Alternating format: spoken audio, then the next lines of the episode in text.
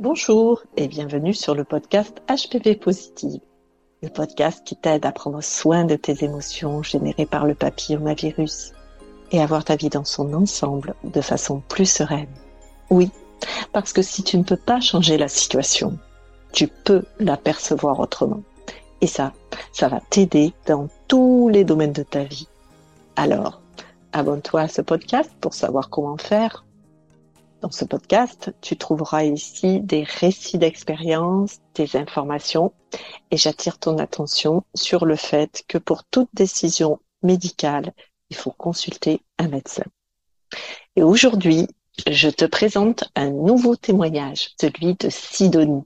Elle va nous raconter son parcours avec le papillomavirus et surtout que sa dernière grossesse lui a permis. Sidonie a 39 ans et demi après avoir travaillé 15 ans en Suisse dans le luxe et les cosmétiques comme chef de projet marketing. Elle a décidé il y a tout juste un an de s'installer avec sa petite famille en France, dans la maison de ses grands-parents, située en Ardèche, où ils ont pour l'instant ouvert quelques gîtes d'inspiration écologique et s'organisent peu à peu pour avoir une vie plus en adéquation avec leurs valeurs. Sidonie a aussi un compte Instagram pour les gîtes et aussi un autre qui s'appelle L'une l'autre dans lequel elle partage ses réflexions autour de la parentalité et de leur changement de vie. Tu trouveras tous les liens en commentaire de cet épisode. Je te laisse découvrir l'interview tout de suite. Bonjour Sidonie. Bonjour Anne. Bienvenue sur le podcast HPV Positive. Ben, merci beaucoup, merci de me recevoir. Merci à toi d'avoir euh, accepté euh, de témoigner de ton expérience euh, sur le papillomavirus. J'avais été touchée, je t'ai découvert sur Instagram quand tu as partagé justement ton expérience du papillomavirus. Et euh, c'est comme ça qu'on est rentré en contact. Et euh, aujourd'hui, ce que je te propose, ce que tu avais pu commencer à partager sur Instagram, c'est de pouvoir le partager avec toutes les femmes qui nous écoutent et pouvoir diffuser auprès d'un plus grand nombre parce que j'ai trouvé que ton témoignage était porteur d'espoir. Et dans le nom de ce podcast HPV Positive, j'ai voulu mettre ce côté positif aussi, entre guillemets, de redonner de l'espoir cette situation qui est tellement angoissante quand on la traverse. Et oui, bah merci euh, déjà de m'avoir lu, merci de m'avoir contacté. C'est vrai que ça m'a énormément touché, euh, je te l'ai déjà dit, parce qu'en plus c'était un poste en fait qui m'a coûté dans le sens où j'avais envie de le poster, mais il y avait tellement de choses de l'ordre du tabou autour de, de ce sujet que j'ai longuement hésité. Et j'en avais parlé un peu autour de moi et j'ai eu tellement de retours euh, positifs qui m'ont fait du bien que je me suis dit bon allez banco euh, j'en parle et puis on verra bien euh, ce que ça dit. Et effectivement ça m'a apporté beaucoup de positifs du coup hein. ouais, super parce que vraiment je milite aussi à travers ce podcast pour libérer la parole sur le HPV donc euh, merci d'y participer toi toi aussi. Et peut-être bah oui ça fait partie de mon histoire ouais. Et pour commencer, justement, tu pourrais peut-être nous raconter comment tu as découvert que tu avais le papillomavirus À quel âge tu, tu l'as découvert? Alors, j'ai découvert que j'avais papillomavirus en 2008. J'avais 28 euh, ans euh, environ. Euh, c'était un moment de ma vie où euh, il y avait eu beaucoup de, de, de... j'avais eu une peine de cœur, j'avais du stress au travail. Euh, c'est un peu cette vie aussi qui commence d'adulte.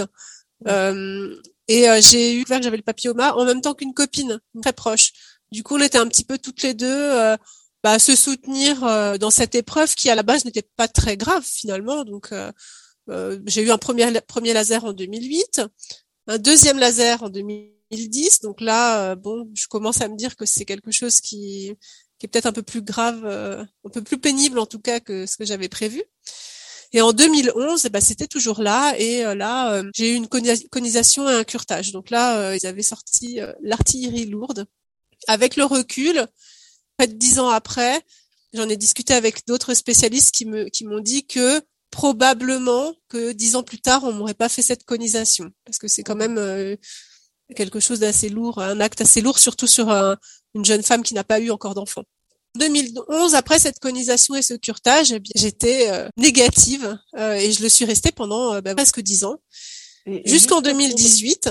Oui, Est-ce que tu peux préciser, conisation, c'était des lésions de bas grade que tu avais à l'époque ou des lésions de haut grade?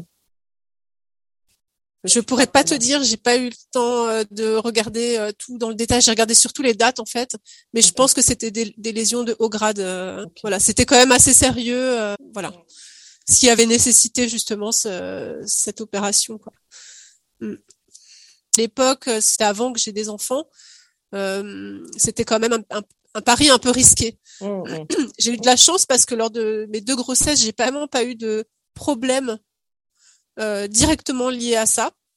En tout cas, on n'a pas pu établir de lien de, de cause à effet. Euh, j'ai dû rester un peu alité pour ma première grossesse, mais est-ce que c'était lié que à ça? Euh, C'est assez difficile euh, de le prouver. En tout cas, c'est vrai qu'une conisation, euh, ça peut entraîner des complications lors d'une d'une grossesse. Ça peut, c'est pas forcément le cas tout le temps. C'est pas systématique. Exactement, voilà. Donc voilà. Et c'est vrai que ce, ce curtage et cette conisation à l'époque, pour moi, quand même, c'était un, un peu un traumatisme. Hein. C'était quand même pas rien. Euh, c'était en, en, ambulatoire, mais euh, bah, c'était quand même une, euh, un acte qui était assez intrusif. Mmh. il avait fallu faire avant des examens qui avaient été assez, assez traumatisants aussi. Donc, donc voilà, c'était pas un bon souvenir pour moi, clairement. On s'en remet, mais c'était pas un bon souvenir. Voilà. Mmh c'est même un choc quoi quand on apprend ça. Euh, oui, ouais. C'est là où je me suis rendu compte que euh, ce petit papillomavirus qu'on m'avait détecté euh, trois ans avant, finalement, avait un peu muté et ça pouvait entraîner des, des complications que j'avais vraiment pas imaginées trois ans avant. Ouais. Et du coup, ensuite, après la colonisation et le curtage, donc tu as eu un enfant en fait? Voilà, donc entre-temps, euh, presque dix ans plus tard, j'ai eu un enfant. La grossesse euh, s'est relativement bien passée, euh, etc. Et c'est après avoir eu mon enfant, quelques mois après, j'étais quand même suivie toujours de près. Hein. J'avais des frottis une fois par an pour suivre l'évolution de ce papillomavirus. J'étais toujours négative, sauf quelques mois après mon accouchement. donc six mois après, je suis en train de regarder les dates. Six mois après exactement, Là, de nouveau, je suis positive au HPV et j'ai des cellules précancéreuses euh, dans l'utérus. Et euh, là, c'est euh, sérieux, très sérieux, puisque ma gynécologue me parle d'emblée à la réception des résultats de m'enlever l'utérus. Voilà. Donc là, gros choc. J'avais mon bébé dans les bras que j'allaitais. Enfin, c'était vraiment. Moi, je, j'étais plus dans une phase de postpartum, retourner mmh. travailler, peut-être un deuxième, mmh. mais pas du tout dans, dans voilà dans ce, cette catastrophe quoi. Puis puis en plus, ça c'était vraiment choquant pour moi parce que l'utérus, ben c'est d'accord un organe fabuleux pour faire des bébés, mais c'est aussi toute la féminité. Il y a tous ces échanges hormonaux, donc c'était vraiment une nouvelle qui m'a lassé le sang quoi. J'ai eu la chance que cette gynécologue, qui était formidable, mais plus toute jeune et du coup peut-être de l'ancienne génération, de la génération de mon autre gynécologue qui m'avait fait un curtage et une conisation, donc euh, qui m'a conseillé d'aller voir un gynécologue plus euh, spécialisé, donc qui était en Suisse parce qu'à l'époque j'habitais en Suisse et qui lui m'avait dit tout de suite, euh, écoutez, on va peut-être pas commencer par, par parler d'une ablation de l'utérus, surtout si vous voulez un deuxième enfant. Donc il m'a tout de suite rassurée. Mmh. Il m'a refait des examens aussi qui à l'époque pour moi avaient été très traumatisants et lui il l'a fait avec une douceur extrême donc comme quoi les choses ne sont pas figées euh, et puis euh, voilà, il a un peu posé les choses. Il m'a dit qu'il fallait un peu laisser du temps au temps, que c'était grave, mais que euh, on n'était pas un mois près en fait. Et du coup, ça m'a beaucoup. Euh, je me suis un peu nourrie de ses paroles en me disant ok, bon, on va laisser poser un petit peu tout ça, euh, et on va voir aussi comment je peux, quel levier je peux activer ailleurs que dans la médecine conventionnelle. Et euh, je suis allée voir euh, une thérapeute qui me suivait euh, depuis plusieurs années. Et je lui ai parlé directement de, de, tout ça. Donc après, elle m'a fait des soins. on peut être plus ou moins réceptif à tout ça, mais elle m'a fait des soins de biorésonance. Et puis, on a aussi beaucoup travaillé sur l'aspect spirituel de la maladie, la confiance en soi, la culpabilité, le, le, fait de, de mériter en fait les choses. Et mmh. puis aussi à l'époque, c'était en 2018, fin 2018, début 2019, et c'est fou, j'ai quand même eu de la chance parce qu'il y avait une étude, je, viens de retomber sur la date, là, en fait, il y a une étude qui était sortie en 2019, donc juste à ce moment-là, sur euh, le shiitake, donc ce champignon euh, asiatique, et je mhm. me souviens qu'elle m'avait donné euh, des... Euh, aller commander dans une pharmacie du shiitake broyé et puis je devais en prendre euh, dans certaines quantités euh, pendant certains temps, etc. Donc, euh, donc voilà. Mais cette étude-là est tombée vraiment en 2019, au, même moment en fait, même si c'est un champignon qui est connu depuis très longtemps mmh. pour ses vertus antioxydantes, voire anti-cancéreuses, etc. Mais voilà, donc j'ai suivi cette cure, j'ai un peu pris soin de moi sur le plan spirituel. J'ai aussi fait confiance à ce médecin qui m'a dit, qui m'a rassuré en fait. Et puis quelques temps après, je suis retombée enceinte. Hmm. Donc euh, là, en l'espace de quelques mois, ça a été vraiment euh, les montagnes russes. Euh, on va vous enlever l'utérus, vous pourrez plus avoir de deuxième enfant. Je suis retombée enceinte. Et là, on m'a tout de suite dit, vous inquiétez pas, a priori, bébé risque rien. C'était vraiment une peur que j'avais, que ça puisse poser des problèmes à mon enfant. Et en fait, bah, j'ai été très bien suivie. J'ai été suivie peut-être plus qu'une autre femme enceinte pendant mmh. cette grossesse, mais j'ai eu euh, aucun problème en fait euh, pendant la grossesse et mon fils va très bien. Mmh, voilà. Oui, et, ça c'est important de, de, savoir que même avec le papillomavirus, on peut vivre, même après une colonisation, on peut vivre des grossesses qui se passent bien et des accouchements qui se passent bien. C'est ça. Tout à fait, hein, tout à fait. Et qui s'est passé parce que j'ai bien compris, là, tu avais eu des lésions de haut grade juste avant ta grossesse, c'est ça? Euh, Ah oui, oui. Et, et, du coup, quand tu es tombée enceinte, tu avais toujours ces lésions de haut grade? Eh ben certainement, oui. Ou alors, euh, ou alors euh, plus. Mais tu vois, j'ai pas fait de deuxième test.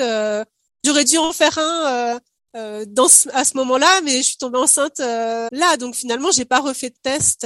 et puis on s'est dit bah voilà c'est tellement chouette que je tombe enceinte qu'on va pas euh, chercher plus loin. Mais c'est vrai que ça a été euh, pendant toute ma grossesse, ça a quand même été une peur. Euh. et l'après-grossesse, qu'est-ce que ça va être? Est-ce qu'on va m'enlever l'utérus? Qu'est-ce que je me spoil un peu, mais mmh. non, en fait, on me l'a pas enlevé. Mais, mais en fait, voilà, pendant toute cette grossesse, c'était, c'était vraiment quand même une source de d'angoisse. Et je me souviens que peut-être euh, à six ou sept mois de grossesse, lors d'un examen, j'en ai parlé euh, à une médecin, une femme gynécologue qui était là euh, à l'hôpital, mais que je ne connaissais pas du tout. Je ne sais pas pourquoi, je, je ne sais même pas pourquoi je lui en ai parlé. Euh, qui m'auscultait et je lui ai expliqué. Puis je sais qu'elle m'avait regardé droit dans les yeux. Elle m'a dit "Écoutez, madame, après une grossesse, il peut il peut se passer plein de choses. ça arrive aussi qu'il n'y ait plus de traces de, mmh. de papillomavirus. Mmh. C'est possible. Et donc je me suis, euh, ces, ces, paroles, elles m'ont touché vraiment droit au cœur et je me suis dit, bah d'accord, c'est possible en fait. Euh, je suis pas euh, condamnée quoi. Euh, ça peut, ça peut aussi changer quoi. Ça peut revenir, mais ça peut aussi partir. Donc, euh, donc il y avait aussi cette possibilité dans ma tête en fait, qui s'était, cette porte qui s'était ouverte. Ça peut ne pas revenir. Mmh. Champ des possibles pour toi de, oui. dire ça peut ne pas revenir. C'est ça, exactement c'était tellement puissant en fait. J'étais tellement dans cette angoisse, elle est tellement arrivée. Euh, en plus avec ce côté, euh, voilà, c'est quand même une gynécologue euh, qui bah, qui s'y connaît dans son domaine, etc. Médecine conventionnelle. et ouais, le fait qu'elle me dise ça, en fait, ça m'a vraiment, ça m'a touché moi, en fait, dans mes croyances. Et puis, et puis voilà. Et puis c'est ce qui s'est passé, c'est qu'après mon accouchement, bah, j'ai continué à être suivie de façon très régulière, évidemment, par ma gynécologue et euh, plus rien quoi. Même quand je regarde là, quand j'ai regardé tout mon dossier médical euh, récemment et que je vois cette évolution, je me dis c'est quand même euh, assez fou quoi. Donc ce que tu es en train de nous dire là, c'est qu'avant ta grossesse, tu avais des lésions de bas grade. Il y a même un médecin qui voulait t'enlever l'utérus. Et, et oui. en fait, il y a eu la grossesse, tu as tu as pris le temps euh, de faire des traitements avec du shiitake, tu as aussi euh, fait euh, un suivi psychologique pour comprendre un petit peu tout ce que ça te faisait vivre. Et mm-hmm. après ta grossesse, tu es revenu avec un test HPV négatif. Bah oui, et qui est négatif depuis. Mm. Depuis fin 2019, ça me fait toujours bizarre de le dire, hein, clairement, parce que c'est quand même, euh, c'était, c'était quand même assez ancré en moi cette histoire, mais euh, et, je tremble toujours avant de faire un frottis, mm. comme j'en ai fait un là récemment, mais euh, c'est fou et j'ai plus rien, ouais. Donc là, ça fait presque quatre ans qu'il est négatif. Voilà, c'est ça. Ok, oui, ben ça, ça donne de l'espoir pour, pour tout le monde.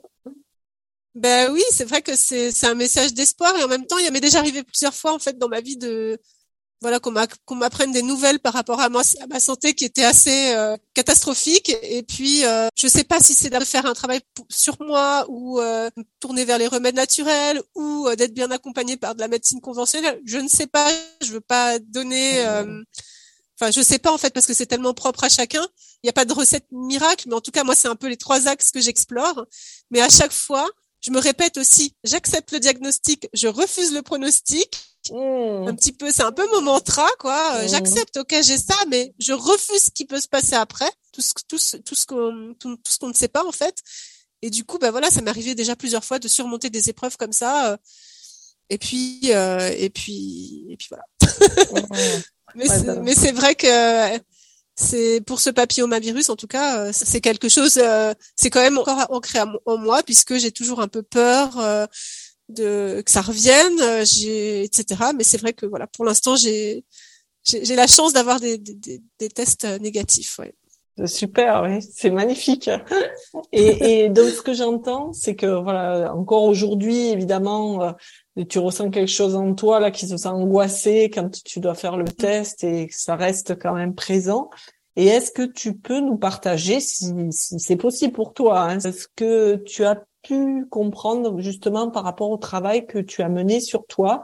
Est-ce qu'il y a des, des, choses que tu as pris conscience dans ton fonctionnement, dans tes croyances, des choses qui t'ont aidé ou euh, tu, tu, as, as un changement dans ta vie? Moi, j'ai noté un changement. Après, je sais pas, est-ce que c'est vois, c'est difficile de dire est-ce que c'est avec euh, cette histoire de papillomavirus ou, ou est-ce que c'est le fait d'avoir des enfants ou les deux? Mais depuis c'est tout ça, puisque c'était en même temps, depuis tout ça, je peux dire que j'ai beaucoup plus confiance en moi. Euh, J'étais le genre de personne avant qui donnait l'impression d'avoir confiance en elle, mais qui n'avait pas vraiment confiance en elle. Et maintenant, je me rends compte que je suis beaucoup plus alignée. Euh, même dans, dans au niveau professionnel, j'ai retravaillé après avoir eu mes enfants, et je me rends compte que j'ai beaucoup moins de, de mal à dire les choses clairement, oh. simplement, on reste factuel, tu vois, mais euh, c'est plus facile pour moi, alors qu'avant, ça me prenait vraiment beaucoup trop d'énergie, c'était trop compliqué, je savais pas comment euh, dire les choses, etc. Et là, j'ai vraiment l'impression euh, de réussir plus à m'exprimer. Voilà, oh. c'est peut-être plus, c'est vraiment ce côté-là, moi, que sur ce côté-là que je pourrais dire qu'il y a une différence. Voilà. Ok, ben, c'est magnifique, ouais, comme si ça te permettait aussi, peut-être, j'entends, de t'affirmer en fait. C'est ça, voilà, affirmer, c'était le mot que je cherchais, exactement. Mm. D'être plus dans le, d'être plus là en fait, tout simplement. Mm. Euh, je suis, suis ce genre de personne à être plus très spirituelle, plus là-haut, et de revenir plus euh, dans la présence, euh, revenir plus dans la présence aux autres, dans la présence à moi-même, euh, etc. Ouais. D'accord, comme d'être plus ancré en fait dans la vie et, de se positionner dans cette Exactement. vie. Euh, je suis là et euh, je, je dis. Voilà, et je mérite d'être là, c'est ce que je disais tout à l'heure aussi. Euh, il y a ce côté, mais je suis là, d'accord, mais j'ai le droit d'être là, je mérite d'être là. Et là, on remonte dans des, dans, dans, plein d'autres choses qui ont peut-être un lien avec ce qui s'est passé dans ma famille, etc. Mais j'ai le droit d'être là, je mérite d'être là, et ça, c'est un gros travail que j'ai dû faire sur moi et qui m'a aidé justement, je pense. Euh, ou en tout cas, c'est une conclusion que je peux euh, tirer après euh, toutes ces expériences. Ouais. Ce que j'entends peut-être, c'est comme que tu as de sentir que tu as ta place ici dans cette oui, famille, ça. dans cette société. Exactement. Ouais, ouais. Mmh. C'est exactement ça. c'est mmh. ça. Tu mets le doigt sur exactement quelque chose qui ouais enfin c'est tellement vaste en fait ce sujet de l'utérus de la maternité etc ce qui a pu se passer aussi euh, du côté de ma maman peut-être avant euh, etc donc euh, je pense qu'on on, a aussi toutes ces mémoires toutes ces toutes ces traces quelque part qui peuvent peut-être justement s'exprimer d'une façon ou d'une autre. Et j'ai l'impression peut-être d'avoir fait la paix avec tout ça ou de les accepter en tout cas. Mmh. ça, me, touche quand tu dis ça c'est c'est vrai? Ah oui. Ouais. Et euh, aussi, ce que je ressens là, comme euh, aussi dans les limites en fait, dans dans cette place, c'est aussi euh, savoir poser ses limites. Très juste, très très juste. Mais oui, et ça je, je le vois. Euh, mais je ça je l'ai vécu de, vraiment complètement dans la maternité. Quand tu as un enfant euh, et que euh, on va te donner des conseils non, sollicités, qu'on va te dire mais gentiment, c'est souvent bienveillant, mais c'est de la bienveillance qui, qui n'est pas appropriée, on va dire ça comme ça. Mmh, mmh. Euh, ça m'a permis voilà, d'avoir les enfants, de poser certaines limites, et surtout avec mon deuxième enfant justement. J'ai vraiment cette relation avec lui. Euh, ben, je le remercie hein, aussi parce que c'est grâce à lui. Euh, et il m'a appris, voilà, justement, à poser mes limites sur un plan personnel. Et au niveau professionnel, je me suis rendu compte également que j'avais plus de facilité à, à définir des limites. Euh, voilà.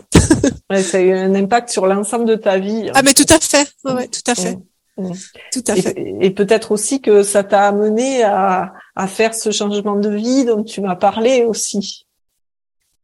Ah ben c'est sûr que euh, quitter la Suisse pour s'établir euh, au fin fond de l'Ardèche, c'est oui on l'a fait, on l'a fait euh, parce que effectivement c'était un rêve qu'on avait, mais effectivement le fait d'avoir des enfants, d'oser plus, de, prendre confiance, de se dire que ben on n'a qu'une vie aussi, on mérite de vivre cette vie avec les, les, plus tous les moyens qu'on a en fait, ça nous a aussi poussé dans ce changement là.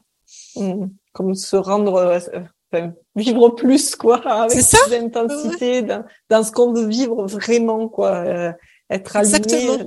Et je, je sens même dans cette affirmation, dans la terre aussi. Euh, oui, exactement, mm. exactement.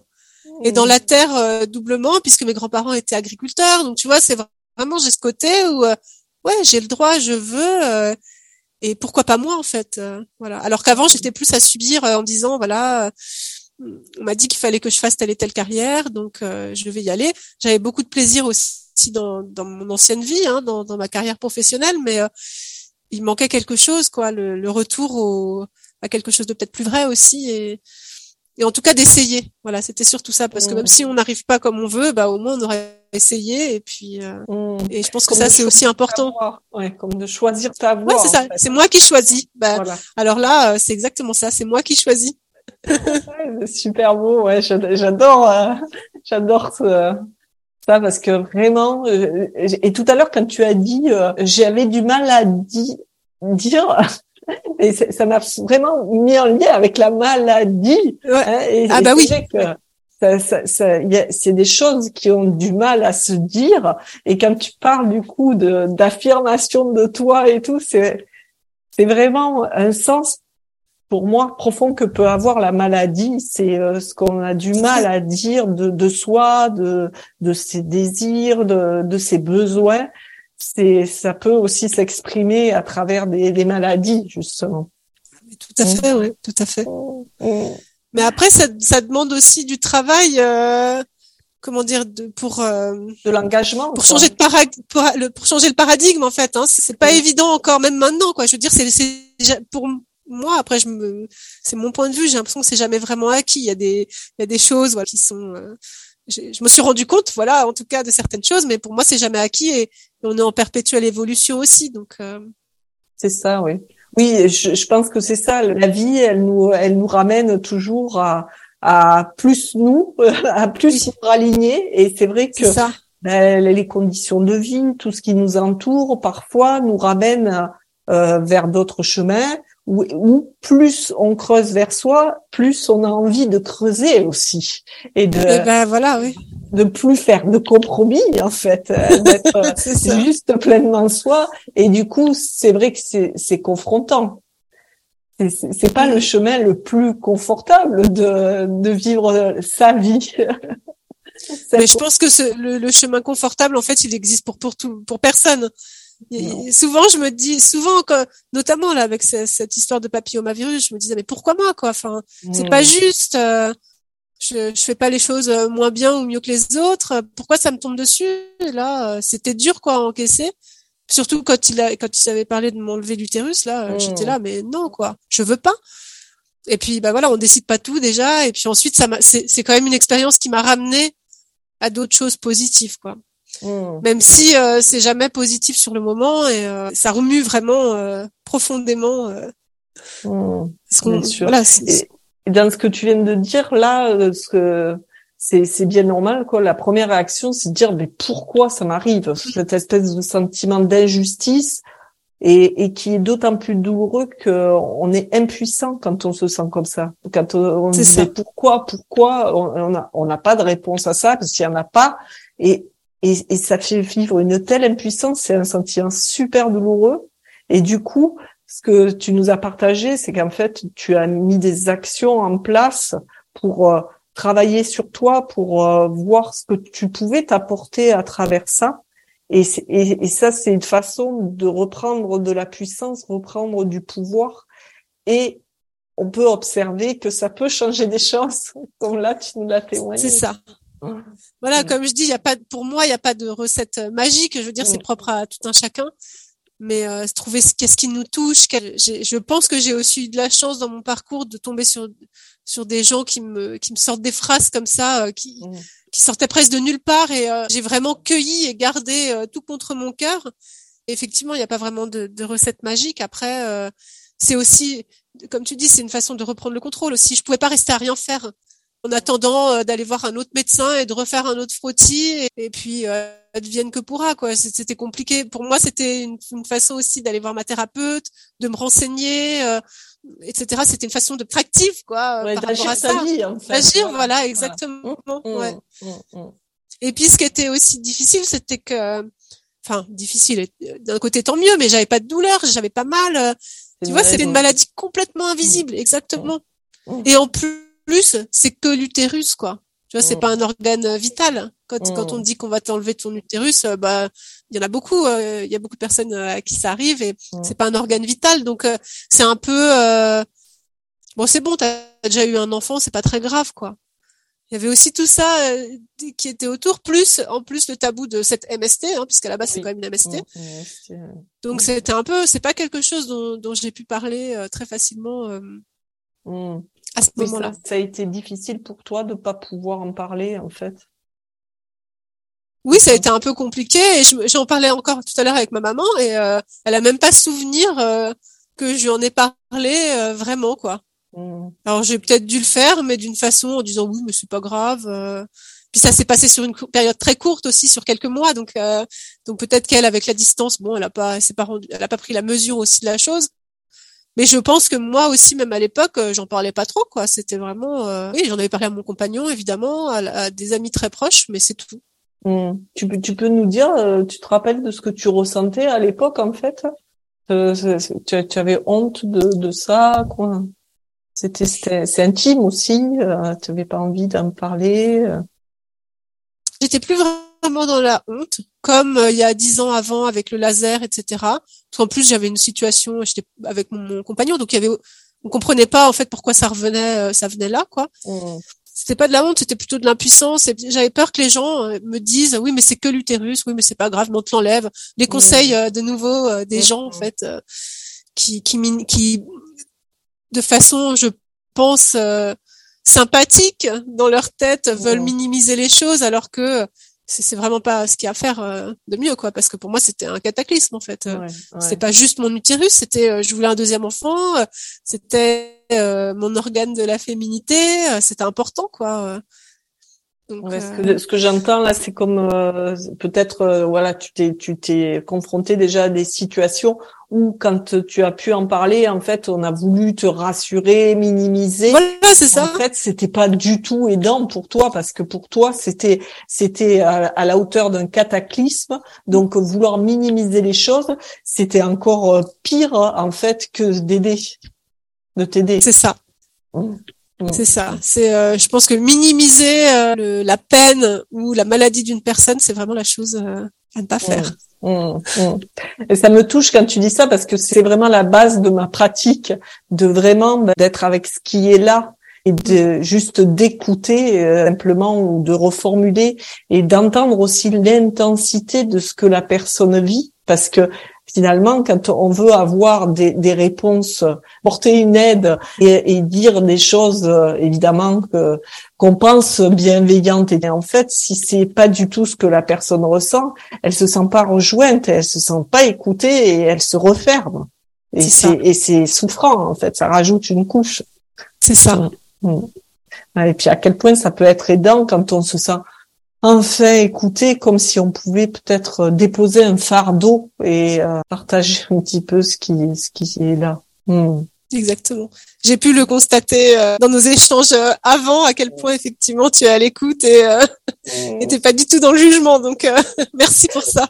Merci. Ben, c'est c'est ce que en fait c'est ma ligne de conduite. Alors c'est pareil. Hein, moi je, je, je ça peut arriver, hein, mais voilà c'est pas du tout mon intention. Et c'est vrai que c'est ça qui est important de de, de pouvoir écouter l'autre dans ce qu'il vit. Parce que même si par exemple tu vois euh, on peut euh, toutes toutes les femmes qui ont le papillomavirus vivre des, euh, des émotions similaires on a chacune notre façon de le vivre chacune notre intensité. Et c'est ça quoi ce qui est intéressant d'aller écouter. Et c'est ce qui permet aussi de pouvoir se déposer et d'arrêter de, continuer à vivre avec écoutant exactement voilà et juste, euh, voilà, en agissant pour soi, ça peut changer beaucoup de choses. Tout à fait. En tout cas, moi, c'est comme ça que je l'ai, je l'ai, ressenti, quoi. Et je l'ai mmh. vécu. Mmh. Et que je le vis toujours, du coup. Bon, en tout cas, tu, tu nous as euh, expliqué là tout ce que cette euh, expérience t'avait apporté en termes de, de, confiance en toi et puis aussi ce que j'ai retenu, c'est que aussi tu as, as parlé de la différence des examens que tu as pu suivre d'une fois sur l'autre. Oui. Euh, comment avec un professionnel différent, peut-être aussi avec à des moments différents, euh, les, les, choses peuvent être vécues de façon différente. Et aussi euh, comment ça a changé les choses pour toi d'aller vers un autre professionnel, de prendre plusieurs avis en fait, et, et ah oui. D'entendre des petites phrases clés qui ouvrent vers un nouveau paradigme. Et oui, effectivement, euh, le deuxième avis médical, euh, pour moi, il a été euh, salvateur, quoi, parce qu'en plus, je tiens vraiment à le dire que la, gynécologue qui, qui bah, ma gynécologue à, l'époque, c'était vraiment quelqu'un en qui j'avais mais une totale confiance et, et que j'ai que j'ai eu du mal, comme j'ai quitté la Suisse, que j'ai même vraiment eu du mal à quitter. Je suis allée la voir pour mmh. la remercier pour tout ce qu'elle avait fait pour moi. Donc c'est pas c'est vraiment pas contre elle mais c'est une autre façon de voir les choses et c'est même elle qui m'a demandé quand même d'aller voir un, un, autre gynéco qui était plus spécialisé euh, euh, à ce à ce sujet mais lui avait un discours tout à fait différent mmh. Effectivement il m'a dit qu'on pouvait euh, l'enlever mais qu'on allait attendre on n'allait pas le faire tout de suite là alors que elle pour elle c'était vraiment de l'extrême urgence j'avais déjà un enfant euh, c'était bon quoi donc le deuxième avis médical hyper important. Et, si j'avais su dix ans avant euh, pour la colonisation, etc., peut-être que j'aurais dû euh, demander un deuxième avis, euh, parce que de nouveau, c'est quand même, c'est des opérations qui sont pratiquées régulièrement, etc. Mmh. Mais quand même, ça reste une opération, donc. Je pense qu'à l'époque, j'aurais quand même dû demander un deuxième avis, au moins pour être conforté dans ce choix-là. Ouais, c'est important, en tout cas, d'être d'être ok avec les traitements préconisés. C'est ça et pas de les subir parce qu'on nous a dit qu'il fallait le faire, mais aussi euh, bah, d'en être aussi convaincu euh, quand même dans son cœur euh, que c'est la bonne la bonne solution. Mmh, mmh. C'est important ça, parce que sinon ça rajoute une souffrance psychologique et, et le fait de prendre plusieurs avis, ça permet vraiment voilà d'aller vers le choix et pas mmh. vers quelque chose qui est subi. Oui. C'est ça. Et euh, pour conclure, est-ce que tu aurais un message à passer à toutes les femmes qui nous écoutent? Ben, je vais commencer par, par, euh, par dire que mon histoire, c'est quand même un message d'espoir. Donc, je pense qu'il faut jamais baisser les bras. Que euh, voilà, accepter le diagnostic, refuser le pronostic. Ça, moi, je me le répète souvent. c'est vraiment ma petite, mon petit mantra.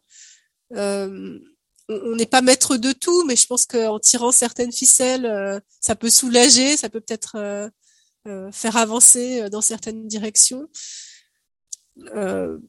voilà, de s'écouter aussi, parce que je pense que dans son cœur aussi, on, sait typiquement, quand on m'a dit qu'il fallait m'enlever l'utérus, pour moi, c'était pas possible. C'était euh, juste, euh, j'entends, mais attends, on va, on va voir. Euh, je vais d'abord explorer.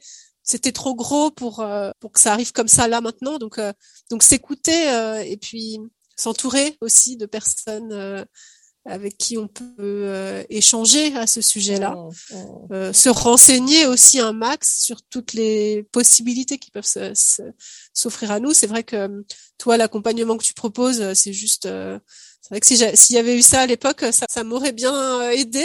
c'est vrai, hein, on se sent souvent seul par dans, dans ces moments-là, et, et, oui, de, ne serait-ce que de pouvoir en parler sans, sans avoir peur d'être jugé. Mmh ça, ça m'aurait fait du bien à l'époque. Mmh. Donc, euh, donc voilà, je trouve que c'est génial euh, ce que tu proposes. Et mmh. puis, euh, ben voilà, faire aussi ces petites recherches. Quoi. On est aussi patient, mais on peut aussi devenir patient expert dans le sujet. Mmh. c'est important aussi. On a aussi son mot à dire en fait en tant que patient, sans refuser tout traitement. Hein, c'est pas du tout ce que je dis, hein, parce que moi, je suis pour la médecine conventionnelle et la médecine traditionnelle, et j'aimerais bien qu'un jour euh, elle puisse avancer euh, main dans la main. C'est ce qui est en train de se passer. Je... En tout cas, en Suisse, euh, on le voit de plus en plus. Donc voilà, donc essayer de regarder quelle, quelle discipline, quelle spécialité nous parle le plus, peut plus résonner pour nous accompagner en tout cas aussi dans, dans ce chemin. Voilà, c'était une grosse conclusion, désolée. Oui, bah merci, merci beaucoup pour ton partage. Moi, ça m'a vraiment touchée. Et euh, du coup, bah, toutes celles qui nous écoutent, si euh, tu es aussi toi euh, touchée par ce que Sidonie vient de partager, eh bien, fais-nous le savoir sur les réseaux sociaux ou en dessous de cette vidéo. Et puis, tu peux contacter Sidonie sur Instagram sur son compte l'une l'autre. Et là aussi, elle accueille euh, chez elle euh, euh, des personnes aussi dans ses, gîtes. donc il y a aussi un compte Instagram @osigo O S I G A U 07 que je mettrai aussi en commentaire de cet épisode. Voilà. Eh bien, merci beaucoup Sidonie et merci pour ce message d'espoir. Merci beaucoup, Anne. Merci. À bientôt. Au revoir. Au revoir.